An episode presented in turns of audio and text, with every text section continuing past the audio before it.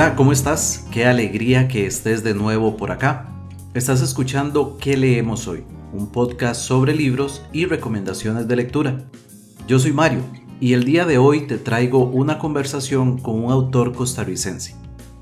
No le demos más largas al asunto. Comenzamos.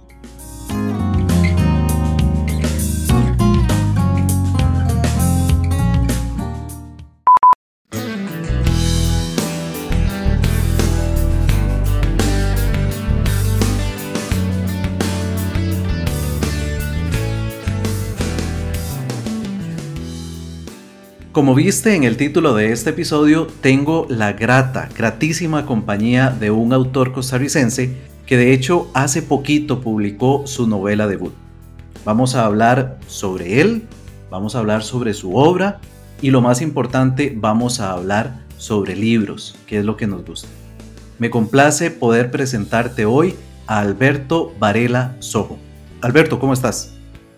Hola Mario, muy bien, ¿y vos? Bien? bien? por dicha. Muchísimas gracias por estar acá en ¿Qué leemos hoy? Vos sabés que este podcast tiene las puertas abiertas para vos y la verdad estoy muy contento de que por fin podamos haber sacado un ratito para conversar sobre vos y conversar sobre esta novela que está todavía calientita, ¿verdad? Sí, sí, acaba de salir, salió el en octubre, salió, este, lleva, no lleva ni un mes cumplido y está calientica, recién salida del horno. Y pues bueno, ya casi entramos en materia a hablar de esta novela, pero querría empezar a hablar de vos, a hablar de Alberto, del escritor.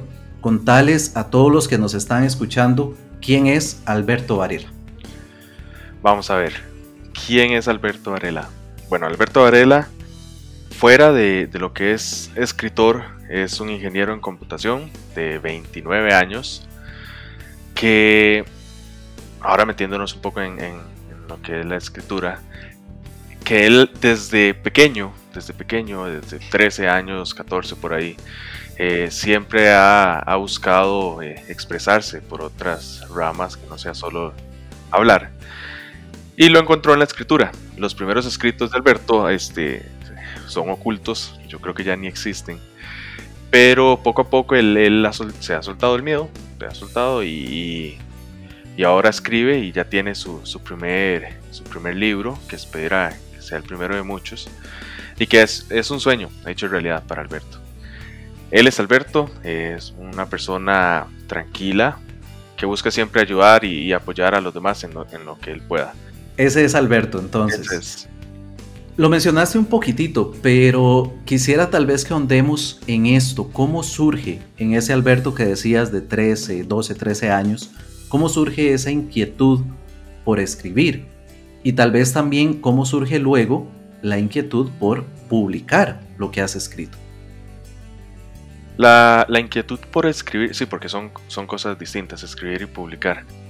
Algo, algo, haciendo un paréntesis, algo que considero es que eh, escritor no es aquel que publica, sino como me dijo un, un conocido que tenemos en común, escritor es el que se expresa por medio de las letras. Entonces, escribir tengo desde hace, hace varios años y nació por el simple deseo de, dejar en papel o dejar plasmado lo que el Alberto adolescente sentía en ese momento.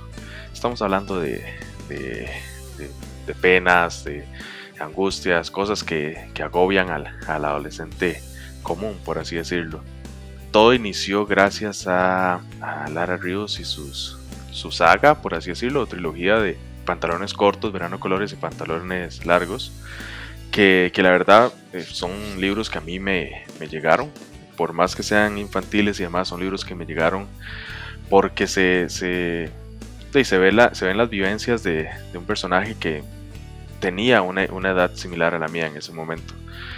Entonces, por eso nació, por eso nació la, necesidad de escribir. Este, honestamente, por un tiempo murió esa necesidad, o sea, no, no existía.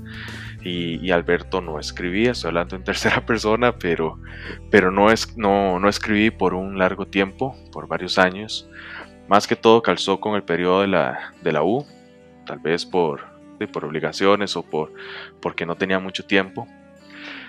Ya después de, la universidad seguí escribiendo, escribía lo que yo llamaba microcuentos, contigo yo llamaba porque no tenía los conocimientos que tengo ahora, que, que me han ayudado a, mejorar un poco humildemente la, los escritos que hago. Entonces yo escribía cuenticos eh, pequeños, cortos, igual tratando de, de plasmar ahí lo, lo, que en ese momento sentía o, me agobiaba. Entonces era como un escape para mí. Ahora bien, la parte de publicar es eso es un salto para mí fue fuerte. Fue como, ok, ¿en qué momento me quito el miedo y digo, tengo que publicar porque vida solo hay una y si no publico ahorita, ¿cuándo? Ese, ese impulso me lo dio mi esposa este, hace dos años y medio que yo le compartí un cuento y me dijo, qué bonito, me gusta mucho, era de terror. Me dijo, qué bonito. Y entonces yo dije, mira, o sea, le gustó, es mi esposa, puede estarme diciendo que qué bonito por... por, por Porque no le queda de otra. Ah, sí. pero, pero no, le, le tomé la palabra, seguí escribiendo. Son cuentos, ahí los tengo, son cuentos de, es como otra perspectiva de las leyendas ticas de la cego y demás. Pero este, seguí escribiendo, seguí escribiendo y empecé a escribir eh, ciertos capítulos por allá, por allá y por acá de la novela que tengo ahorita. Que después los, los acomodé y los refiné para que, para que tuvieran sentido. Armé la novela y después hace como dos meses fue que, dos meses y medio por ahí, fue que empezó el proceso de buscar un editor y demás para poder publicar.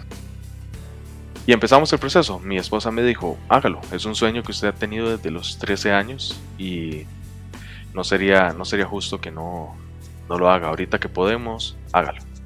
Y así fue, así fue como me lancé. empezamos a refinar el libro, los capítulos que tenemos actualmente, este, la portada, inspiraciones. Vos, sabés que la, portada la, la, pinté yo, fue una inspiración. De pronto estaba, estaba en el almuerzo y digo, bonito, ala así, y entonces me fui a pintarla y, listo, armamos el, libro y lo logramos publicar.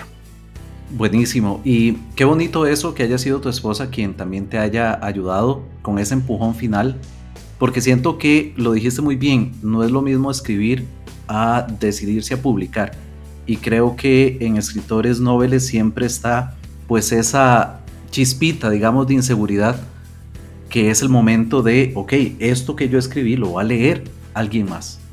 ¿Verdad? Entonces, qué bueno, me gusta mucho eso, que haya sido tu esposa quien te haya dado ese ánimo final y pues tenemos que agradecerle a ella. Entonces también el hecho de tener este libro entre, entre nuestras manos.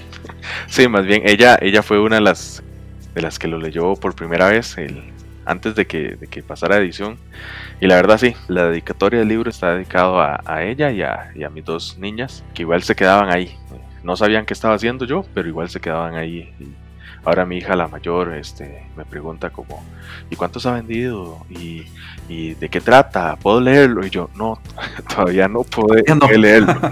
Cuando tenga como 16 por ahí, tal vez sí, pero todavía, todavía no. Pero sí, o sea, es, es un impulso que, y yo, yo le he dicho, este libro, este libro no es mío, este libro es de mi familia, es de los lectores, es de las personas que, que confían en el trabajo de uno y deciden leerlo. Vos sabes este, lo mucho que te agradezco también, todo el apoyo que me has dado. Y, y sí, o sea, este libro no es mío, es de, de las personas. Perfecto. Y es totalmente cierto. Espero que esté teniendo mucho éxito y espero que tenga mucho éxito en el futuro. Em, que todo lo que, lo que venga a partir de este libro pues sea una forma de, de aprender, de crecer. Eso es lo más importante. Correcto. Vamos a ver, ya mencionaste también por ahí un nombre, ¿verdad? Lara Ríos, para quienes no son de Costa Rica y tal vez no tienen en su radar este nombre. Les comento que Lara Ríos es una escritora costarricense y es muy famosa acá en Costa Rica, creo al menos por tres libros que son una especie de, de serie porque comparten protagonista y algunos personajes, como bien vos dijiste, pantalones cortos, verano de colores y pantalones largos. De hecho yo recuerdo estando pequeño en, en la primaria, una vez Lara Ríos fue a la escuela donde yo cursaba y por ahí todavía creo que tengo verano de colores con, con su firma. Fue algo, fue algo muy bonito que tal vez en su momento yo no, logré mencionar, pero ahora sí me lo recuerdo con mucho cariño el, hecho de una escritora tan conocida en nuestro país. Pero bueno, ¿por qué traigo a colación nuevamente Lara Ríos? La mencionaste como alguien que también ayudó a que despertara esa inquietud por escribir. Entonces quisiera saber cuáles son tus principales referentes, por un lado, y también cuáles son tus principales influencias a la hora de escribir. Casualmente son los mismos. Eh, lo de Lara Ríos, aquí un paréntesis, si no, si no quieres el libro con la firma, eh, te lo puedo cambiar por el mío que no tiene firma.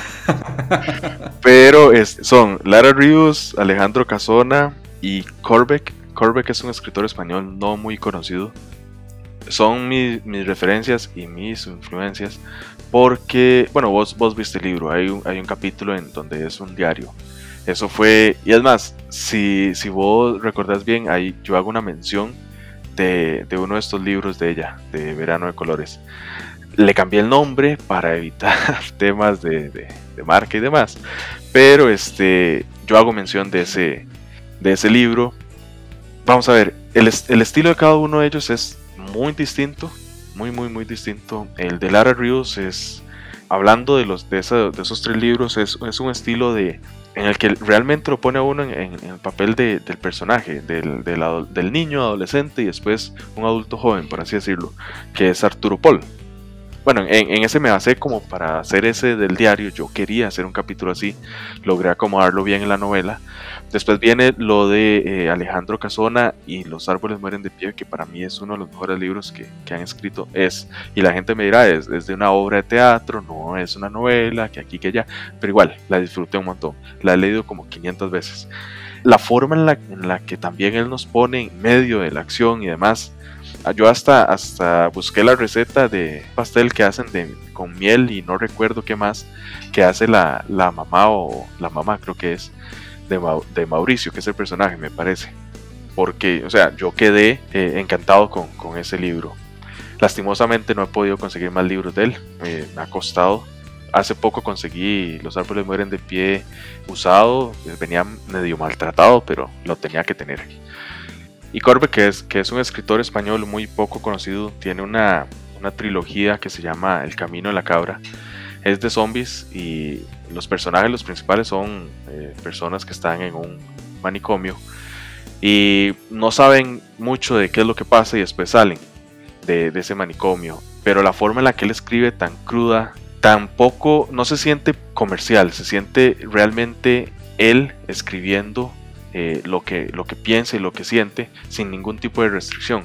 Eso, eso es lo que me gusta, eso es lo que me impulsó también, porque yo dije, si él puede sacar algo, algo así, tan crudo, tan, tan propio de él, porque yo no lo puedo sacar? Y, con eso me, impulsé y dije, voy a sacar, voy a sacar el mío, no me voy a, quedar con las ganas de, publicar mi, libro, aunque tenga sus fallos, sus errores, igual lo voy a, lo voy a sacar, porque es mi forma de, decirle al mundo, aquí está Alberto y él tiene estas ideas y estas historias y quiere que las lean. Entonces él, él me impulsó a eso, Corbeck. Tiene los, los tres libros eh, de la trilogía el, Camino de la Cabra, español, y la verdad vale la pena, la, vale la pena leerlos. La forma en la que él narra la acción y además realmente eh, se nota que, es alguien que sabe de, lo que está hablando. Qué interesante, te confieso que, bueno, en primer lugar no conocía de este autor, ya me surgió la, la duda y, me generaste la inquietud de querer buscarlo. Además de que este título me parece increíble, El Camino de la Cabra. Así que definitivamente me lo anoto por acá para en algún momento poder darle una ojeada. Genial, sí, son, son, son excelentes, valen la pena. Perfecto, Alberto. Quiero que pasemos entonces a hablar de tu obra. Y de hecho estoy seguro que nuestros oyentes habrán notado que a este punto yo todavía no he dicho cómo se llama tu primer novela. Y es que quiero que empecemos por ahí, por ese título tan particular. La novela se llama Apocalipsis Beca, el nacimiento de los híbridos. ¿Qué me puedes decir de esta obra? Lo primero que te puedo decir es que yo tampoco noté que, no habían mencionado el nombre, pero ¿qué te puedo decir? Apocalipsis Beca, el nacimiento de los híbridos. Empecemos por Apocalipsis Beca. Originalmente, aquí en comentándote en la entrevista, originalmente se iba a llamar Mariam. ¿Por qué no se llamó Mariam? Porque precisamente en ese momento salió una serie de terror en Netflix que se llamaba Marianne. Uno de los cuentos que yo tenía en ese momento que no entró en el libro, bueno, cuento que se transformó en capítulo y demás, que no entró en el libro, trataba de, una bruja que aparecía en sueños, eh, torturaba al protagonista. Ahora ese, ese cuento o, mini capítulo se llama Sueños de un extraviado. Es otro que tengo ahí en progreso, pero bueno, si iba a llamar Mariam, decidí quitarlo por eso, porque después decía, mira, le copió la idea a esta serie que salió. Entonces dije, no, voy a quitar eso, voy a buscar algo más. Empecé a investigar, vi a mis personajes, vi a mi protagonista, vi a mi antagonista, que yo siento cierta atracción más por mi antagonista que por mi eh, protagonista. Entonces yo dije, voy a enfocar el libro en él, aunque no sea el protagonista. Entonces empecé a buscar y encontré el término beca, que muchos me han preguntado cómo se pronuncia, becua, beca o beca, pero yo lo pronuncio beca. Beca hace referencia o habla o dice o se dice que Beca es el primer nombre utilizado para Lucifer o Satanás. Entonces yo dije, ok, vámonos, vamos a irnos hasta los, los orígenes de, de, este antagonista que yo tengo. Así nació Apocalipsis Beca. ¿Por qué Apocalipsis? Porque este, trataba un poco de la misión que él, que él tiene dentro de, de la historia. No voy a hablar mucho para no hacer spoiler. Pero sí, por ahí va. El nacimiento de los híbridos ya es para hacer un poco más de referencia al protagonista y a otro personaje principal de la trama. Tampoco puedo decir mucho porque estaría haciendo spoilers de, de por qué los híbridos, pero por ahí va la, explicación del por qué ese nombre. Voy a retomar un poquitito lo que dijiste. Me parece muy curioso eso de, de la coincidencia con la serie de Netflix, porque de hecho la protagonista de la serie, además de la bruja, es una escritora, ¿verdad? Entonces qué interesante esa coincidencia. Qué mal timing, porque definitivamente habría sido muy interesante ese nombre también. Pero creo que este título actual genera esa inquietud en el lector. Entiendo que no se puede contar mucho, pero contanos hasta donde sea posible de qué trata Apocalipsis Beca, para que nuestros escuchas, que tal vez aún no, no se han animado a leerte, puedan saber con qué se van a enfrentar al tomar tu libro. Ok, tal vez podemos empezar por lo que no ofrece el libro. Porque muchos me han preguntado, al ser un tema de fantasía, yo digo que incluye terror en los primeros capítulos. Muchos me han preguntado que si tiene un poco de romance. Lastimosamente no tiene romance explícito, como eh, Sutanito se enamoró de Fulanita y vivieron felices. No, eh, lastimosamente no tiene esa parte tampoco busca ser como un gran libro de acción. Tiene, tiene su historia, tiene su trama que se va construyendo poco a poco en, los capítulos. Tiene algunos saltos en, lo que es el tiempo de un capítulo a otro. Vos lo recordarás que, que tiene algunos saltos y centra su historia desde diferentes perspectivas. Algunas veces estamos hablando con el protagonista, en otras ocasiones estamos viendo lo que hace el antagonista, estamos viendo tal vez lo que hace un personaje principal o, varios personajes principales. Entonces así es, así es como está estructurado el libro. ¿De qué trata? Es, se puede decir que es una familia, la familia es como el, el punto principal o el centro de, esta historia, en donde cada uno tiene su papel. En, la familia vamos a encontrar al protagonista y al antagonista. Eso es una pista, tal vez medio spoiler que estoy dando, pero es lo que vamos a encontrar. El protagonista se va a ver eh, envuelto en varias, varias aventuras en contra de su voluntad, algo que él no pedía, simplemente el antagonista estaba intentando cumplir su objetivo y el protagonista se interpuso en su camino, por lo que tuvieron que enviarlo a esas, aventuras que, en el libro podrán encontrar. También van a encontrar ángeles, demonios, monstruos, criaturas mitológicas. Hay muchos temas acá que yo tengo mi propia explicación e intento imprimirlas en el, libro.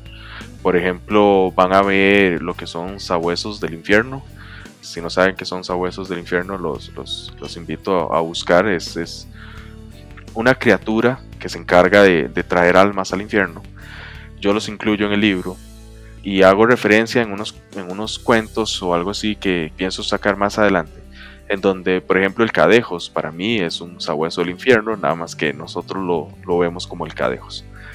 Eso es lo que pueden encontrar en el libro. La historia, eh, les puedo leer la sinopsis si gustan, pero este, eso es más o menos lo que, lo que podrían encontrar en el libro. Perfecto. De hecho, te iba a decir que yo tengo acá el libro en mis manos, entonces, eh, pues sí sería muy interesante poder leer la sinopsis, pero probablemente es mejor que lo leas vos a que lo lea yo. Entonces, adelante. Bueno, vamos a ver si no me equivoco mientras leo.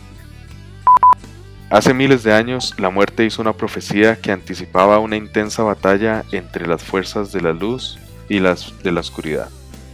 Dos niños, dos hermanos, nacidos de una, de una unión prohibida, de una aberración para los seres del cielo, pero parte de un elaborado plan para los seres, del infierno.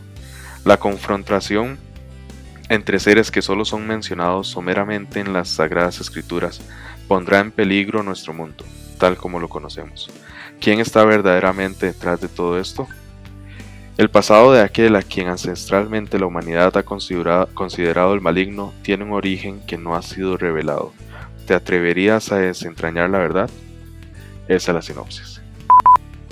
Perfecto. Tengo entendido, Alberto, que podemos esperar más títulos. Es decir, este no va a ser un, no es un libro autoconclusivo. ¿Cómo anda por ahí? Si nos puedes contar, no sé cuántos títulos podríamos esperar o qué tenés en, mente para esta historia específica. Correcto, esto no es un libro ah, autoconclusivo, es, pero es simplemente va, simplemente va a tener una secuela. Estoy pensando un, un libro más Aparte de este, ya lo estoy trabajando. Estoy releyendo mi libro como por eh, treinta vez para ir anotando las cosas que, son importantes para este segundo y estoy aplicando todo lo, lo conocido hasta el momento para construir ese segundo. La historia ya la tengo mm, un 60% definida, por así decirlo. El final todavía no está tan claro, pero estoy, estoy en eso.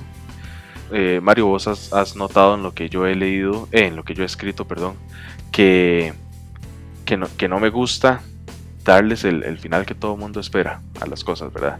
Entonces el, final aún no, no ha llegado a mi mente, no ha llegado a mi cabeza, por lo que todavía no está definido. Pero sí, estoy trabajando en uno más de, esta, de esta historia en particular. Perfecto, entonces esperaremos una eh, duología de Apocalipsis Beca. Vamos a ver, bueno, yo ya tuve la oportunidad de leer este libro, El nacimiento de los híbridos, y yo particularmente lo considero una fantasía oscura. No sé qué tan de acuerdo estarás vos conmigo, vos lo sabes mejor porque lo escribiste, pero entonces, ¿qué te llevó a escribir este tipo de relatos de una fantasía, como te digo, a mi criterio, más oscura? Correcto, es, es fantasía oscura, así lo catalogaría yo también. ¿Qué me llevó a eso? Yo soy una persona bastante creyente, eh, soy católico, creo en, Dios, no, no, voy a meter mucho en esos temas por, respeto a las opiniones de los demás, pero yo soy creyente, pero aún siendo creyente, tengo mis dudas, como cualquier persona humana normal tiene sus dudas. ¿Qué me llevó a esto? Este, este libro, eh, estas historias este, o esto, eh, lo que intentaba era como plasmar esas dudas e ir resolviéndolas mientras lo hacía.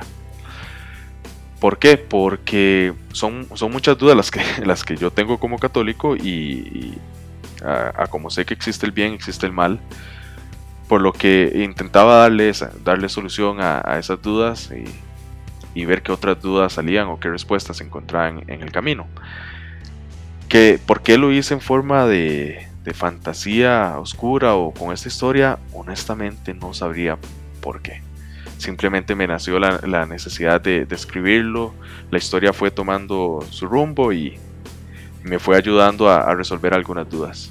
Me parece sumamente interesante porque tomaste de un acervo, digámoslo así, mitológico muy muy amplio, pero no conforme con eso, no te quedaste solamente con seres que son mencionados dentro del, dentro del cristianismo. No voy a entrar en mucho detalle. ¿Cómo fue ese proceso de investigación, de selección de, de elementos, de entidades, de seres. ¿Cómo fue tal vez ese proceso de inspiración, de investigación, de escritura, al final de cuentas? Fue complicado, en realidad, y, es complicado porque como todavía me falta la segunda parte, eh, pienso incluir más cosas. Hay algunas criaturas que salen ahí, por ejemplo, un, cocatriz, eh, que muchas personas me han preguntado qué es. Es como un primo del basilisco. Que la gente dirá, pero ¿por qué lo metió? ¿Por qué, ¿Por qué metió eso? O uno de los personajes principales es un, un, un genio, como el de la lámpara de Aladino, pero, pero es un poco más oscuro. ¿Por qué, ¿Por qué decidí meterlos?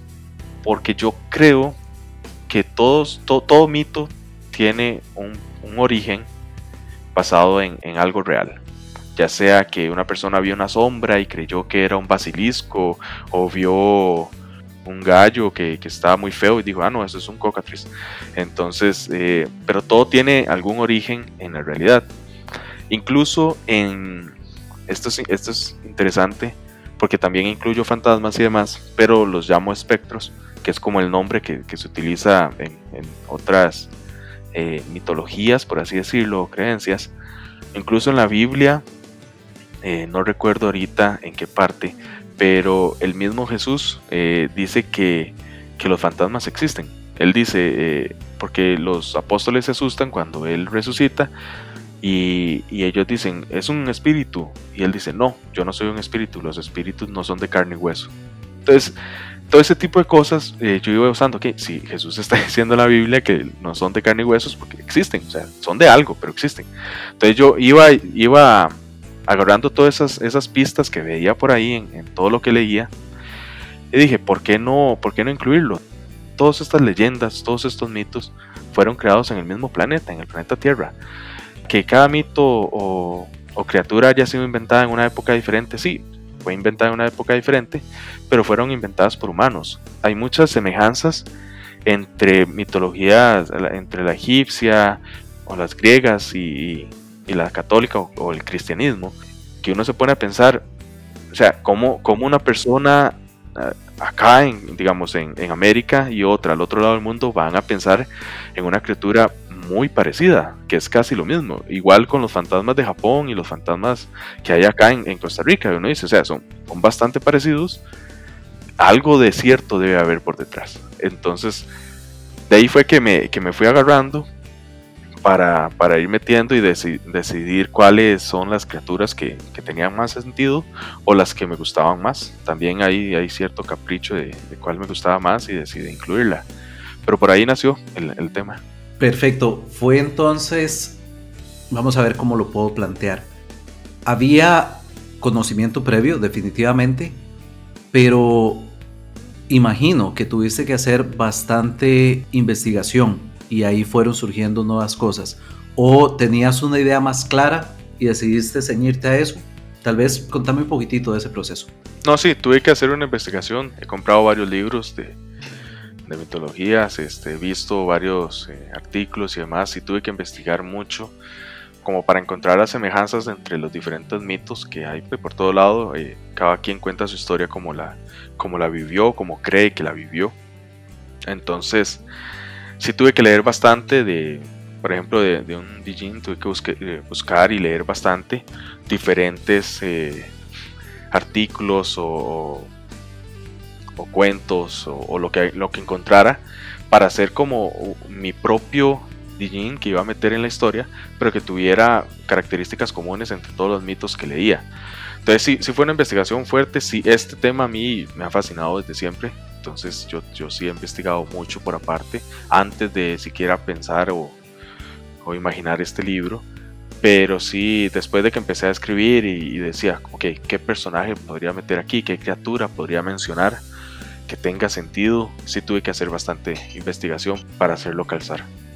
Claro, y de hecho al principio estaba pensando justamente en esta figura del, del genio, ¿verdad? Que lo conocemos tal vez por esta visión de Disney, pero que al final de cuentas es una entidad muy importante en la fe musulmana. Entonces a mí me pareció muy interesante, no, no tanto un sincretismo, sino esa, esa amalgama tan interesante que lograste hacer en el libro, ¿verdad? Entonces justo estaba pensando en esa figura. Genial, sí, y, eso es otro de los, de los personajes que, que más tienen mi cariño en, el libro. Nemlion se llama. Creo que no es spoiler decir el nombre. Nemlion. Yo creo que no, y de hecho fue, fue uno de mis favoritos también. Una pregunta muy importante, Alberto. Y bueno, vamos a ver, no, sé si esto lo puedo contar también, pero yo a este libro tuyo le tengo un cariño muy especial porque lo pude conocer incluso desde antes de su publicación. Incluso vos me diste el honor de poder prologarlo. La pregunta importante de este momento es cómo se puede adquirir, tanto aquí en Costa Rica y fuera de Costa Rica porque tenemos la dicha de que nos están escuchando de varios países diferentes. Si alguien está interesado, ¿cómo puede adquirir Apocalipsis Beca? Bueno, hay varias formas. Estando en Costa Rica, pueden adquirir con mi persona, me escriben a, mis cuentas, eh, que las podemos mencionar más adelante, o me escriben por, por Facebook, si, si, me conocen por ahí, y me piden un ejemplar y nos ponemos de acuerdo y, lo pueden conseguir por ahí. También aquí en Costa Rica, recientemente salió en la, en la tienda de Álvaro Cubero, otro escritor de Costa Rica, se llama Coiné Store Ahí podrán encontrar mi libro también. El contacto es por medio de él en esa tienda. Y se puede comprar por ahí. Y si es de manera internacional, lo pueden encontrar en Amazon, en cualquiera de las, de las plataformas o de las extensiones de Amazon, buscando Apocalipsis Beca y lo van a encontrar en, en modo digital, en un ebook, o lo pueden comprar físico en paperback. Perfecto, buenísimo. Entonces ahí está. Es muy fácil en Amazon buscar Apocalipsis Beca y pueden adquirirlo tanto versión digital como versión paperback en este caso. Y si son de Costa Rica, entonces directamente con Alberto pueden tener, me imagino que la versión autografiada, ¿verdad?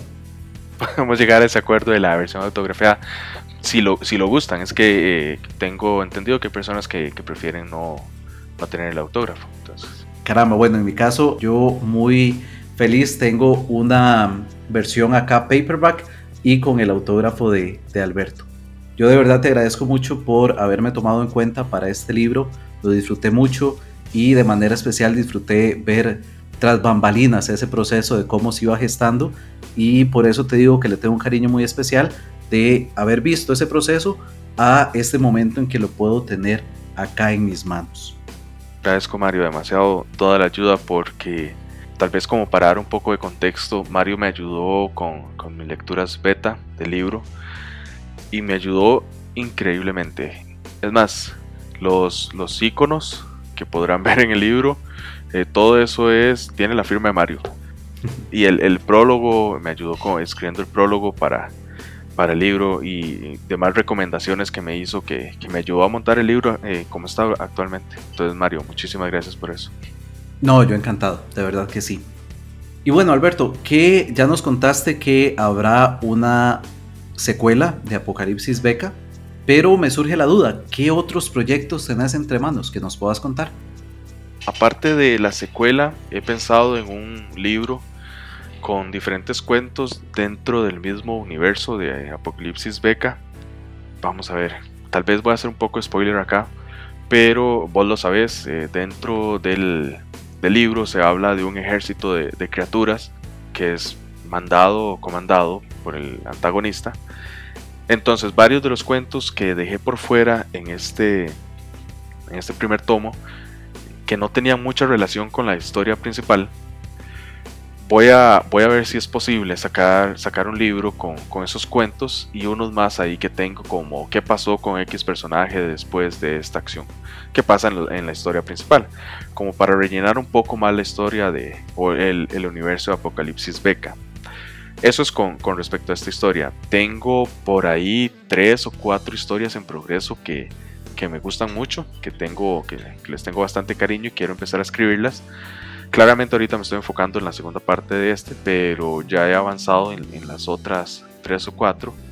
Estamos hablando de, que se podrían encontrar cosas como de fantasía eh, mitológica, hablando un poco más orientado a lo que es la mitología griega tengo ahí una historia basada en Morfeo y demás que, se, escuchó interesante en mi cabeza. Tengo otra un poco más de, aventura, un estilo Indiana Jones, más de aventura, pero en un planeta completamente diferente al que es eh, la Tierra. Y tengo algunos proyectos bastante interesantes que son de librojuegos, no sé si los, conoces o los has visto, que es un, es un tipo de libro que a mí me encanta porque me permite crear a mí la historia, eh, decidir qué es lo que quiero. Entonces también tenía por ahí algunas ideas de, de librojuegos que, que he estado, algunas las he desechado porque no las siento muy fuertes y otras las, las dejo en reposo para ver si más adelante puedo retomarlas. Perfecto, qué bueno saber que tenés tantos proyectos pensados y entre manos, ¿verdad? Entonces creo que es justo decir que tendremos literatura de Alberto para bastante rato.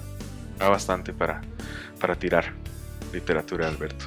Perfecto, buenísimo. Y de hecho, no quiero que se me pase, mencionaste algunos cuentos, y yo quiero aprovechar este momento para decirle a todos los que nos están escuchando que si no han tenido la oportunidad de leer algo escrito por Alberto, acá en que leemos hoy tenemos un cuento original titulado La Puerta que lo adaptamos a audio relato. Entonces en www.queleemoshoy.com barra inclinada especial 13 se puede escuchar el audio relato La Puerta, el que fue escrito originalmente por Alberto, que lo adaptamos al audio relato y que fue interpretado de forma increíble por dos talentosísimos amigos, Silvia Quesada y nuestro querido amigo el escritor Frank Herrera. Entonces, si no lo han escuchado, dense la vuelta y así pueden conocer también un poco de las letras de Alberto Varela. Un dato, Mario, interesante ahora que mencionas ese, ese audiorelato que quedó increíble. Un dato interesante es que ese audiorelato, el, el cuento original está basado en uno de los mayores miedos que tengo yo. Entonces, para, para que lo vayan a leer y, bueno, escuchar, perdón, y, y lo disfruten. Ojalá que así sea. Entonces, Alberto, muy importante, ¿cómo pueden contactar con vos todos los que nos están escuchando? Bueno, por el momento tengo únicamente la página en Instagram, bueno, el perfil en Instagram que es autor Alberto Varela, pegado, y tengo la página mía Facebook, la personal, la me pueden buscar igual Alberto Varela. Este, por ahí me pueden contactar en caso de que tengan algún comentario, alguna duda o, quieran adquirir el libro o simplemente conversar acerca de, libros o, de la historia que, que tengo aquí en Apocalipsis Beca.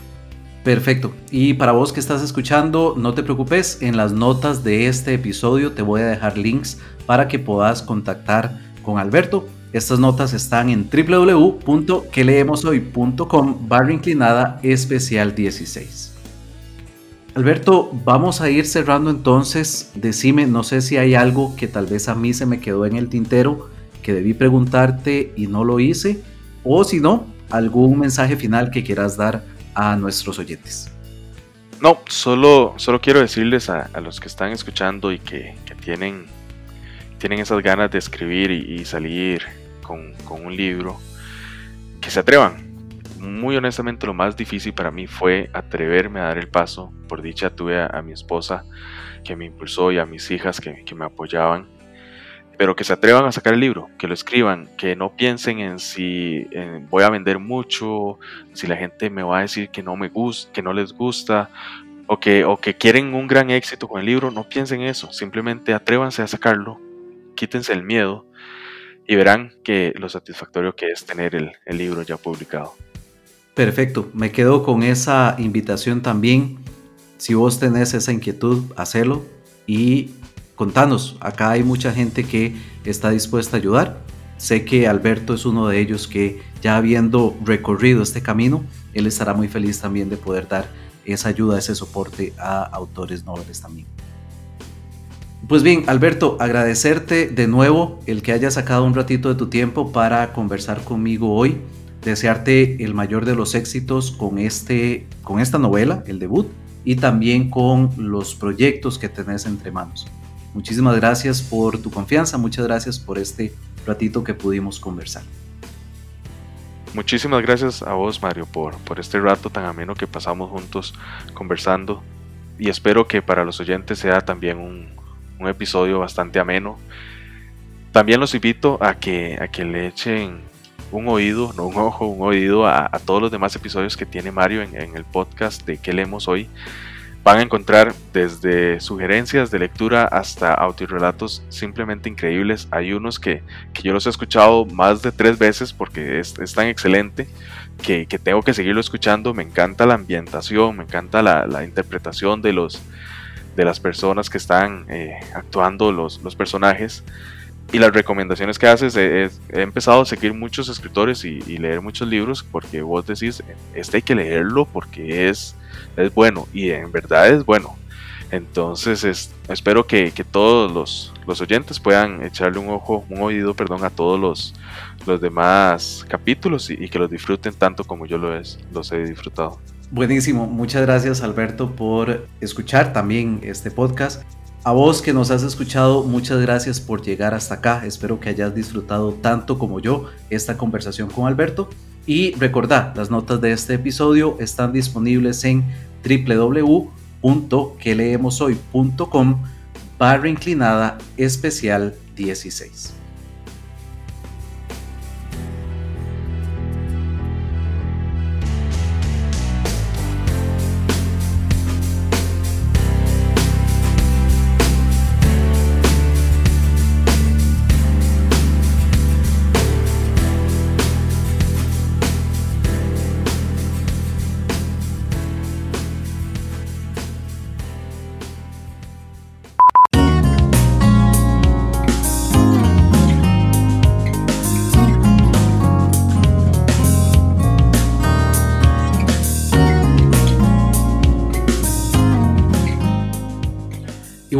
Con esto llegamos ya al final de este episodio especial.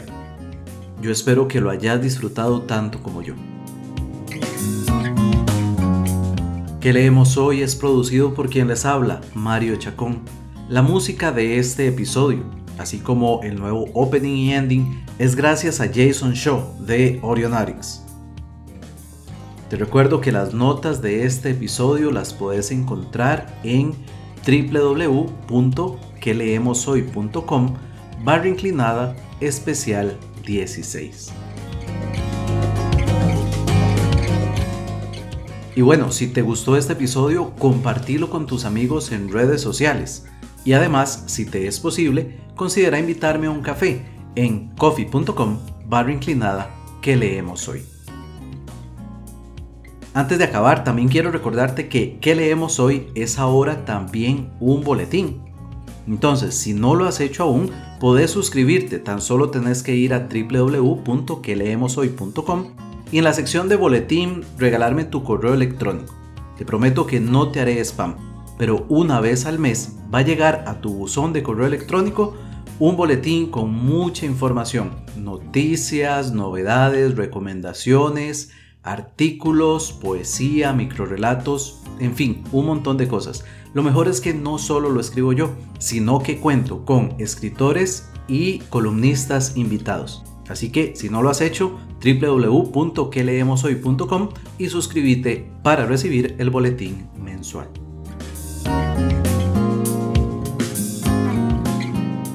Si quieres conversar conmigo, recuerda que puedes seguir a qué leemos hoy en redes sociales. Instagram, Twitter, Facebook. O también puedes enviarme un correo a info arroba que leemos